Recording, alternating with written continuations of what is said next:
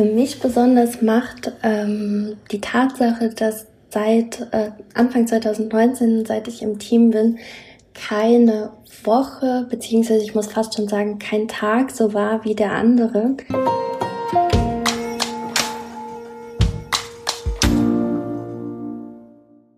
Hi und herzlich willkommen zu einer neuen Folge von Versprochen. Mein Name ist Anne und als Host dieses Podcasts treffe ich auf spannende Persönlichkeiten.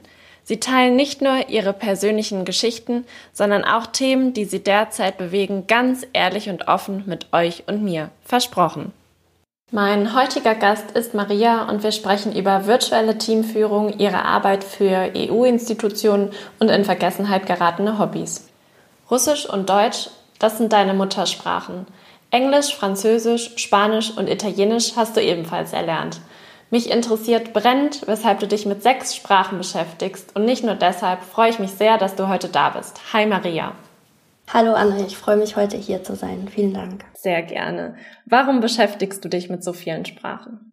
Ja, das ist äh, letztendlich einfach über die Jahre hinweg äh, so gekommen, muss ich sagen. Ähm, es hat angefangen mit Russisch, dadurch, dass ich gar nicht in Deutschland geboren worden äh, bin, sondern dort und äh, dementsprechend auch die ersten paar Jahre meines Lebens nur diese eine Sprache kannte. Mhm. Ähm, mit zwei Jahren bin ich dann nach Deutschland gekommen und ähm, habe dann meine ersten richtigen Berührungspunkte erst im Kindergarten mit Deutsch gehabt. Das heißt, das war wirklich so ähm, der Sprung ins kalte Wasser am ersten Tag im Kindergarten auf einmal in einer komplett anderssprachigen Umgebung zu sein. Und ähm, die anderen Sprachen, gerade Französisch, Englisch und ähm, Italienisch, Italienisch. genau, die kamen dann einfach durch äh, die Schulzeit, da ich auf einem Fremdsprachengymnasium war und dort eben in der fünften, siebten und neunten Klasse eben immer wieder eine Sprache mit dazugekommen ist. Mhm. Und äh, da ist man dann schnell schon bei fünf äh, Sprachen direkt angelangt. Und ähm, die letzte Sprache, jetzt Spanisch, ist ganz neu Corona-bedingt dazugekommen, muss ich sagen. Da bin ich aber auch jetzt äh, ganz am Anfang. Äh, ich habe jetzt gerade vor ein paar Monaten angefangen, das zu lernen, da ich ähm, ja die ganzen Reisen, die ich sonst hätte ähm, gemacht hätte in der Zeit nicht machen mhm. konnte, viel Freizeit hatte, um mich sozusagen um neue Hobbys zu kümmern, ähm, will ich fast schon sagen. Und ähm, genau, da dachte ich mir so als Vorbereitung auf 2021 hoffentlich dann ähm, ja für weitere Reisen, dass man äh, die Zeit ganz gut damit füllen kann. Und äh, gerade wenn man Italienisch und Französisch kennt, ist da ähm, so eine Sprache aus dem Bereich gar nicht mehr so weit entfernt, so dass man das eigentlich nicht nochmal komplett neu lernen muss. Mhm. Inwiefern hilft dir das denn persönlich und beruflich weiter? Also persönlich würde ich sagen, hilft mir das da äh, weiter, dass ich, äh, wenn ich in andere Länder reise, wo es eben diese Sprache gibt, das Gefühl habe, ich habe ein viel spannenderes äh, Urlaubserlebnis oder einfach mhm. die Zeit, die ich in den Ländern verbringe, weil ich dort ähm, eben auch mich nochmal anders mit äh, Personen, mit den Menschen dort austauschen kann und ähm, ja, man da einfach die Kultur auch näher erleben kann. Beruflich ist das eine sehr gute Frage. Ich glaube vor allem ähm, das Englische naheliegenderweise, da wir bei uns im Team sehr, sehr viel mit anderen europäischen Ländern bei PwC zusammenarbeiten, aber auch europäische Kunden haben, so dass man mhm. ja eigentlich täglich im Austausch ist mit Personen aus ähm, vielen dieser Länder, die ich gerade genannt hatte. Und ähm, das erleichtert den Austausch, würde ich sagen. Okay. Ja, bevor es jetzt schon richtig losgeht, erzähl mal, wer bist du eigentlich? Mhm, sehr gerne. Also ich bin äh, die Maria, ich bin ähm, seit Anfang 2019 bei PwC, das heißt, das ist jetzt mein äh, zweites Jahr hier. Ich arbeite im Bereich Leadership Services im ähm, People and Organization Bereich von PwC ich bin ähm, vom Hintergrund Psychologin mit Schwerpunkt Arbeits- und Organisationspsychologie und ähm, dass äh, viele von uns im Team haben einen ähnlichen äh, Hintergrund, weshalb wir auch oft äh, liebevoll von anderen Kollegen aus anderen Bereichen äh, die Paradiesvögel im, äh, in dem Bereich genannt werden. Genau, ähm, ich habe im Studium eben meinen Schwerpunkt auf, auf Personalentwicklung, Personalauswahl gelegt und das sind ähm, auch zwei Kernpunkte, die wir bei uns im Team machen. Mhm. Wenn ich mir vorstelle, ich hätte Psychologie studiert, dann hätte ich mich vermutlich bereits vorab beziehungsweise dann spätestens währenddessen mit möglichen Berufsfeldern auseinandergesetzt. Warum hat es dich denn jetzt als Psychologin in die Beratung verschlagen? Mhm. Ja, das ist eine gute Frage und ich würde sagen, das war auch so ein ähm, Entwicklungsprozess. Äh, ich war mir jetzt, äh, zu Anfang des Studiums noch nicht ganz genau sicher, in welche Branche ich gehen möchte mhm. oder ob ich mich eher auf ähm, die Gesundheitspsychologie festlegen möchte. Das ist ja auch ein ähm, häufiger Richtungsgeber im Psychologiestudium, mhm. ob man sich jetzt eher in den klinischen Bereich begeben möchte und ähm, habe mich dann sukzessive mit verschiedenen Praktika oder Werkstudenten ähm, Tätigkeiten im Studium dahin entwickelt. Ähm, ich mhm. habe erst angefangen ähm, im Bachelor in einer kleinen Firma im Headhunting zu arbeiten, ähm, bin dann äh, weitergezogen sozusagen in eine Personalabteilung und habe dann im Master irgendwann bei einer Unternehmensberatung in einem ähnlichen Bereich, in dem ich jetzt auch gerade arbeite, ähm, ein Praktikum gemacht über drei Monate und fand die Themen dort dann ähm, sehr, sehr spannend. Und ähm, die Art zu arbeiten in der Beratung ist natürlich auch eine andere als jetzt äh, mhm. in internen Funktionen. Und das hat mich dann, ja, am meisten angesprochen, hat mir am meisten Spaß gemacht, weswegen ich dann auch nach dem Studium beschlossen habe, wieder in einen ähnlichen Bereich zu gehen. Kann ich gut verstehen. 2016 habe ich mich für ein Auslandspraktikum in Dublin bei Bayer entschieden und ich würde sagen, das war die bisher beste Entscheidung, die ich bisher treffen konnte, weil mich das persönlich einfach unglaublich weitergebracht hat. Mhm. Du hast ein Auslandssemester in Australien verbracht. Inwiefern mhm. hat dich diese Erfahrung geprägt? Ja, das war äh, eine sehr, sehr schöne Erfahrung, ähm, die mich definitiv sehr geprägt hat, schon alleine einfach jeden Tag äh, Sonne und Meer zu haben und diesen australischen Way of äh, Life. Ich glaube, der, davon erzähle ich auch zwei Jahre später noch ein bisschen. Ähm, genau, ich würde sagen, in Australien hat mir zum einen ähm, die Erfahrung sehr, sehr viel gebracht. Das erste Mal in meinem Leben äh, wirklich für sechs Monate 24 Flugstunden von zu Hause weg mhm. zu sein. Ich habe ähm, zwar auch äh, zu Schulzeiten ein ähm, Auslandshalbjahr im Ausland gemacht, aber dann wirklich äh, im Januar die Koffer zu packen und äh, zu wissen, ich komme irgendwann so äh, Ende des Jahres oder so im Herbst wieder zurück, war dann mhm. doch nochmal ähm, ja, ein ganz neues Erlebnis. Glaube ich, aber mutig, dass du dich getraut hast. Würde ich auch immer wieder nochmal machen. Kann ich sehr gut verstehen. Das äh, klingt danach, als wäre deine Erfahrung da genauso wertvoll gewesen wie meine. Manchmal mhm. schlägt man ja aber auch den falschen Weg in Anführungszeichen ein. Aus welchem Fehler in deiner Laufbahn hast du denn am meisten gelernt? Mm, ich würde das vielleicht nicht unbedingt als ähm, Fehler bezeichnen, aber wenn mhm. wir beim Thema Auslandsaufenthalte bleiben, ich habe ähm, meinen Auslandsaufenthalt ähm, erst ganz zum Ende des Masterstudiums gemacht und wenn ich sozusagen alles nochmal neu durchleben könnte, würde ich wahrscheinlich äh, der Maria von vor sieben Jahren den Rat geben, schon im Bachelor mindestens einmal ins Ausland zu gehen oder auch ein mhm. Auslandspraktikum zu machen. Genau, das, äh, das wäre so ein Punkt, der jetzt kein, kein Fehler in dem Sinne war, aber ich denke mal eine versäumte Möglichkeit. Was sollten wir noch über dich wissen, Maria? Was machst du, wenn du nicht arbeitest? Wenn ich nicht arbeite, ähm, so ein bisschen vor Corona sozusagen, habe ich immer versucht, ähm, jeden etwas äh, längeren Zeitraum ähm, mit Reisen zu verbringen, sei es ein Kurztrip in äh, ja, europäische Nachbarstädte oder auch innerhalb von Deutschland. Äh, ich habe jetzt seit Anfang äh, diesen Jahres stark umdenken müssen in meiner Freizeitgestaltung und ähm, habe letztendlich ein paar Hobbys wieder angefangen, die ich die letzten paar Jahre äh, komplett vernachlässigt habe. Also ich habe beispielsweise bis vor acht Jahren äh, Tennis gespielt, mhm. was ich jetzt vor vier Monaten wieder aufgenommen habe und äh, nach der ersten Stunde schon gar nicht mehr verstehen konnte, wie ich das acht Jahre lang nicht machen konnte und ähm, mache das im Moment äh, sehr regelmäßig mehrfach die Woche und äh, genau versuche dann eben die Freizeit neben meinem Spanischlernen sozusagen mit äh, Tennisspielen zu verbringen und ähm, zwischenzeitlich im Sommer jetzt auch noch mal viel unterwegs draußen gewesen, so in der Gegend, äh, teilweise ja, Orte erkundet, nur eine Stunde von Frankfurt entfernt, mhm. wo ich äh, gar nicht fassen konnte, dass ich die noch nicht kannte, äh, sozusagen vor Corona. Und äh, genau. Super. Ich habe mich damals bewusst für PwC entschieden, weil ich schon ziemlich früh in meinem Praktikum damals erkannt habe, dass ich bei PwC im Personalmarketing sehr kreativ und innovativ arbeiten kann. Was macht denn die Arbeit des Leadership Services Teams im Bereich People and Organization für dich besonders?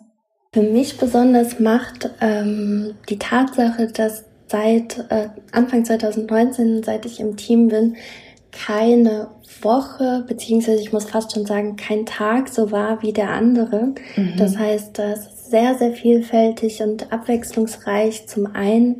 Gleichzeitig arbeiten wir ähm, sehr viel in unserem europäischen und auch internationalen ähm, Beraternetzwerk von PwC zusammen, so dass ich wirklich täglich mit Kollegen aus äh, Zypern, aus UK, aus äh, Frankreich, Holland ähm, oder auch aus Belgien zu tun habe und man ja die Möglichkeit hat, mit unfassbar vielen spannenden Personen sich auszutauschen mhm. und von ihnen zu lernen. Welchen fachlichen Herausforderungen widmet ihr denn, widmet ihr euch denn genau im Team? Ähm, fachliche Herausforderung ist wahrscheinlich jetzt 2020 vor allem äh, das Thema virtuelles Arbeiten gewesen. Zu ähm, Beginn sozusagen des ganzen virtuellen Setups hatten wir ähm, die fachliche Herausforderung, rauszufinden, wie wir unser ähm, Face-to-Face -face sozusagen Lernangebot und unsere Auswahlverfahren äh, möglichst schnell so umstellen können ins Digitale, dass es nach wie vor sowohl ähm, ja qualitativ zu guten Ergebnissen kommt, aber auch für die Personen die gleichen Effekte erzielen, sprich, dass die Trainings ähm, spannend und abwechslungsreich und gleichzeitig auch äh, effizient und effektiv gestaltet werden, ähm, aber auch die Frage, wie können Führungskräfte besser aufgestellt sein in der Situation und besser sozusagen äh, ihre virtuellen Teams führen und äh, wie kann man selbst sich vielleicht auch den Tag anders strukturieren und ähm, Selbstführungsstrategien anwenden, um wirklich äh, erfolgreich im, im Homeoffice arbeiten zu können. Mhm. Hast du da direkt zwei schnelle Tipps, einmal zum Thema Führungskräfte und jeden und jede? Mhm. Also ich würde sagen, ähm, ein Pauschalrezept gibt es da leider nicht. Das ähm, ist natürlich von vielen Faktoren abhängig.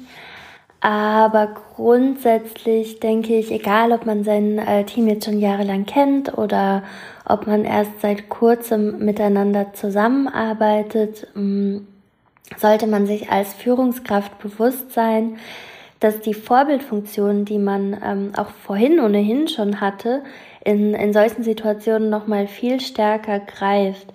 Und das kann schon bei vermeintlichen Kleinigkeiten anfangen, sowas wie macht, ähm, lässt meine Führungskraft immer die Pausen ausfallen oder ist meine Führungskraft immer erreichbar, abends spät und ähm, auch an freien Tagen. Sowas ähm, setzt sozusagen auch für seine Teammitglieder irgendwo den Rahmen und ähm, daher ist es eben besonders wichtig, dass man sich seiner Vorbildfunktion, die man eben hat, besonders bewusst ist.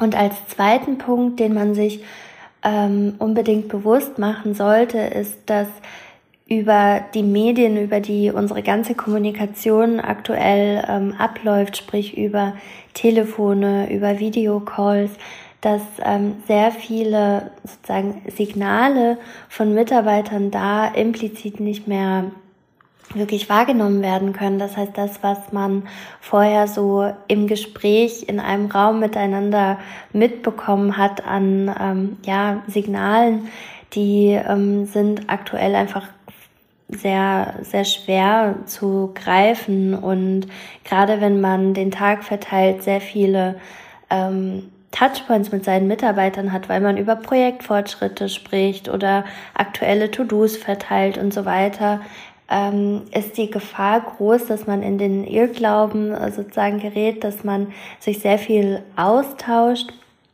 und ähm, dabei ist das eigentlich eben gar nicht der Fall. Und äh, daher wäre wahrscheinlich so meine Empfehlung, ähm, dass man sich in jedem Fall die Zeit nehmen sollte, und zwar nicht nur für ein paar Minuten Smalltalk am Anfang von äh, Calls und Absprachen, sondern wirklich bewusste ähm, Gespräche vereinbaren und sich dabei eben bewusst sein, dass man für Signale oder Signale ganz anders ähm, wahrnehmen sollte. Das kann sowas sein wie ein Mitarbeiter, der sonst immer sehr redselig ist, äh, dass dieser auf einmal in Calls besonders ähm, still ist und sich kaum beteiligt oder gerade im Gegenteil jemand, der sonst eigentlich eher zurückhaltender und stiller war, auf einmal ähm, sehr, sehr redselig wird. Ähm, solche Merkmale können es eben sein, die ähm, ja, ein Signal in dem Fall sind, auf das Führungskräfte achten sollten. Und äh, für einen selber, da kann ich nur sagen, was mir sehr gut geholfen hat, ist äh, wirklich nochmal den, den Tag anders zu strukturieren, beziehungsweise bewusster den Tag zu strukturieren, mhm. ähm, während ich früher einfach ins äh, Büro gekommen bin und dann sozusagen, ja, äh, go with the flow sozusagen, einfach der Tag äh, gelaufen ist, versuche ich jetzt immer zu schauen, wann bin ich am produktivsten, wann ähm, frage ich vielleicht Kollegen, ob wir den Call nochmal verschieben können auf den Nachmittag, weil ich ja vormittags besser äh, konzentriert an einem Thema konzeptionell mhm. arbeiten kann, um sozusagen seine Energie ähm, besser managen zu können. Mhm. Ja, vielen Dank für die Tipps. Gerne. Beim Coaching von Führungskräften kann ich mir vorstellen, dass das ja bei den Beteiligten vielleicht nicht immer auf Begeisterung stößt. Stimmt das? Und wenn ja, wie gehst du damit um? Also ich selber bin ähm, für unsere Kunden nicht als Coach aktiv, da ich keine Coaching-Ausbildung habe. Ich glaube, grundsätzlich ist es aber so, dass äh, man niemanden sozusagen zu einem Coaching äh, zwingen kann. Mhm. Letztendlich ist ähm, Coaching im, im engeren Sinne, so wie wir es verstehen, ähm, mehr oder weniger die Hilfe zur Selbsthilfe, dass man eben keine Ratschläge gibt, sondern die Person in der Selbstreflexion unterstützt und ähm, vielleicht ja einfach hilft, ähm, bestimmte Ereignisse im beruflichen Kontext anders ähm, aufzuarbeiten, aus anderen Perspektiven zu betrachten. Und das äh, ist natürlich ein Punkt, der voraussetzt, dass die Person, mit der man äh, sozusagen das Coaching führt, auch ähm, ja, Interesse daran hat. Da ich denke, ein, ein Coaching, was auf absolute Ablehnung mhm. äh, stößt, auf Seiten des Coaches einfach nicht äh, effektiv ist. Mhm. Ein Teil deiner Arbeit besteht ja darin, Projekte über mehrere Jahre zu begleiten. Was war denn mhm. das spannendste Projekt, was du je durchgeführt hast? Ich glaube, ähm, da könnte ich jetzt alle Projekte, an denen ich bisher beteiligt war, äh, nennen. Ich kann tatsächlich nicht sagen, dass das eine spannender als das andere war. Ähm, ich hatte ja gerade gesagt, dass die Zeit bei PwC bisher sehr, sehr vielfältig war und keine Woche oder kein Tag äh, gleich war wie der andere. Und dementsprechend waren auch unsere Projekte alle bisher sehr, ähm, ja, divers äh, sozusagen. Mhm. Und ähm, glaube, wenn ich mir jetzt so ein paar Highlights äh, rauspicken müsste, das müssen dann aber mehrere Projekte Bitte. sein. war das zum Beispiel mh, hm, letztes Jahr, da haben wir Ende letzten Jahres ein, ähm, eine Studie durchgeführt in der Immobilienbranche im, im Auftrag von einem Kunden. Und dieser Kunde hatte uns gebeten ähm, zu erforschen, ob es Belege gibt oder ob es grundsätzlich Zusammenhänge gibt, dass äh, vielfältig aufgestellte Teams, also diverse Teams, andere ähm, anders performen als, äh, als Teams, die gegebenenfalls eher so ein bisschen ähm, homogen aufgestellt sind. Und ähm, genau in dem, in dem Rahmen haben wir dann eine Erhebung in äh, der Wirtschaft gemacht, hatten äh, ganz viele Vorstände oder Head of Human Resources oder Diversity-Repräsentanten dieser Unternehmen, ähm, die dann an unserem Fragebogen teilgenommen haben. Und es war super toll zu sehen, als wir die Daten dann ausgewertet haben, welche, zu welchen Ergebnissen wir dann kommen konnten. Wir haben äh, unter anderem herausgefunden, dass Teams, die ähm, divers aufgestellt sind, äh, 14 Mal ähm, wahrscheinlicher innovativ sind als ihr Wettbewerb und äh, produktiver sind, ähm, besseres Wachstum verzeichnen können und ähm, ja, man liest ja letztendlich, wenn man sich mit, mit dem Thema Diversity beschäftigt, viel, äh, viele Paper darüber, dass es Effekte hat oder dass es sozusagen Vorteile gibt. Aber wenn man mhm. dann selbst wirklich, äh, ja, Daten äh, in einer deutschen Branche sammelt und äh, letztendlich so tolle statistische Belege findet. Ich glaube, das war so ein kleines Highlight davon. Dann haben wir ähm, die ganzen Ergebnisse in einem White Paper zusammengefasst, auf einem mhm. Kongress in Berlin äh, präsentiert und ähm, ja, das alles in allem war auf jeden Fall ein eins meiner Highlight-Projekte mhm. sozusagen. Mm. Aber genau, das teilt sich sozusagen das äh, Podest mit ein paar anderen äh, Highlight-Projekten. Ähm, was ich auch immer wieder sehr, sehr gerne mache, ist im Bereich von äh, dem Next Level Programm von PwC äh, Workshops für Startup-Gründer zu geben, zusammen mit Kollegen äh, aus unserem Team zum Thema ähm, Skalierung von HR-Prozessen äh, in Startups. Das heißt, so die Frage, was passiert, wenn ich ein Fünf-Personen-Startup habe, was jetzt im nächsten Jahr auf 50 Personen wachsen wird oder gewachsen ist bereits. Mhm. Wie ähm, stelle ich sicher, dass mein Team effizient arbeiten kann? Wie ähm, unterstütze ich als Founder die ja, Teamdynamiken, die Teamentwicklung? Was passiert mit meiner Unternehmenskultur, wenn eben ähm, aus fünf Leuten 15 werden, 25, dann 30.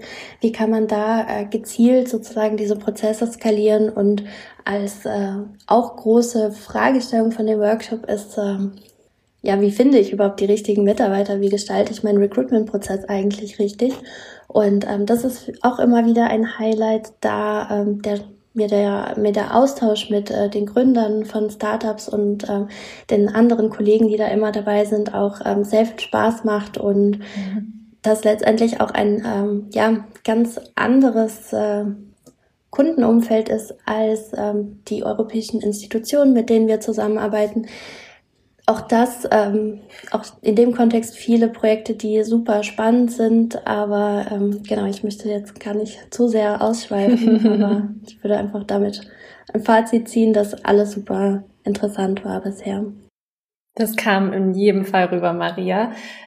Jetzt kommen wir tatsächlich schon zum Ende. Ähm, bevor ich dich verabschiede, habe ich noch zwei Fragen an dich.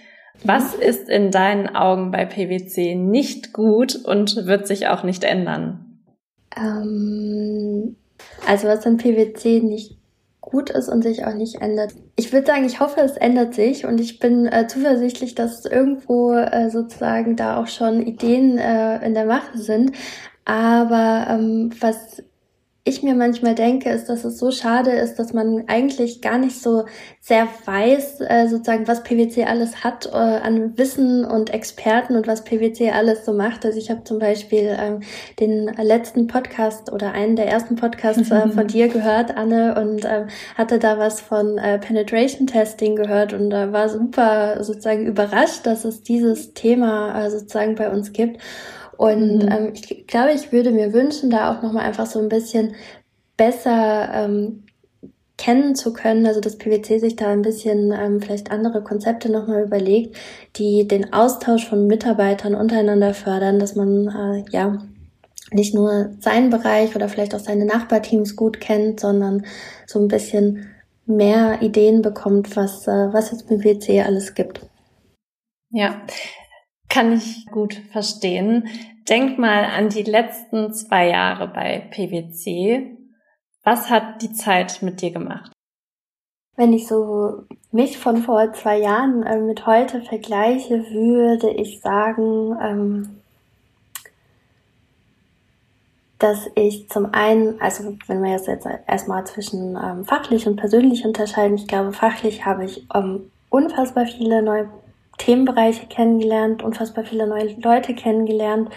Äh, musste natürlich aber auch, äh, glaube ich, ab und an so ein bisschen an meiner Stressresistenz arbeiten. Ähm, persönlich würde ich sagen, ich habe unfassbar ähm, viele neue Leute kennengelernt, mit denen ich auch ähm, außerhalb der Arbeit gerne mal was unternehme, sofern es denn äh, aktuell möglich ist. Und ähm, ja, ich glaube, letztendlich auch viel einfach für, für meine persönliche Entwicklung gemacht habe. Also ich habe, genau, glaube ich, viele nette Personen in meinem Umfeld dazu gewonnen und ähm, habe mich gleichzeitig auch weiterentwickelt. Sehr schön. Herzlichen Dank für deine Zeit, Maria. Es hat mir sehr viel Spaß gemacht, mit dir zu sprechen. Und wie versprochen, das Schlusswort gehört dir.